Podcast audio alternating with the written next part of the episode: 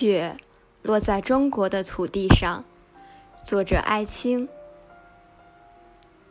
雪落在中国的土地上，寒冷在封锁着中国呀。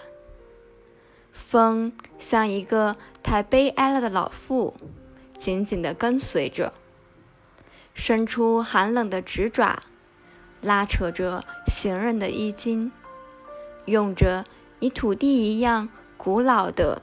一刻也不停地续聒着。那从林间出现的，赶着马车的，你中国的农夫，戴着皮帽，冒着大雪，要到哪儿去呢？告诉你，我也是农人的后裔。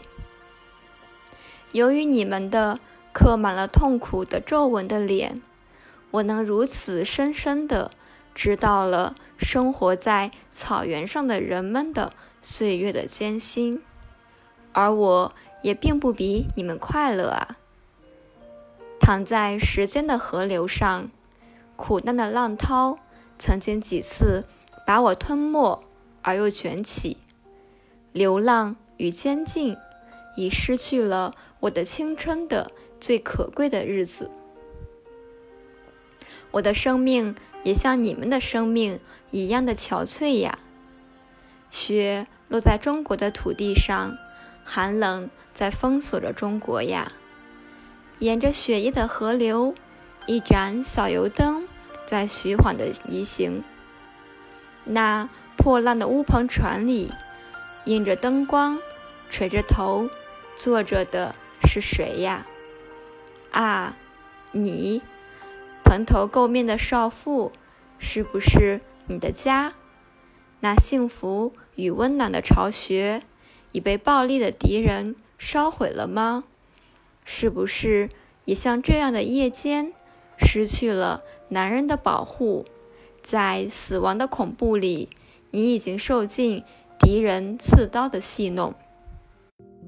就在如此寒冷的冬夜，无数的我们的年老的母亲，都蜷伏在。不是自己的家里，就像一帮人不知明天的车轮要滚上怎样的路程，而且中国的路是如此的崎岖，是如此的泥泞呀。雪落在中国的土地上，寒冷在封锁着中国呀。那些被烽火所持啃着的地狱，无数的。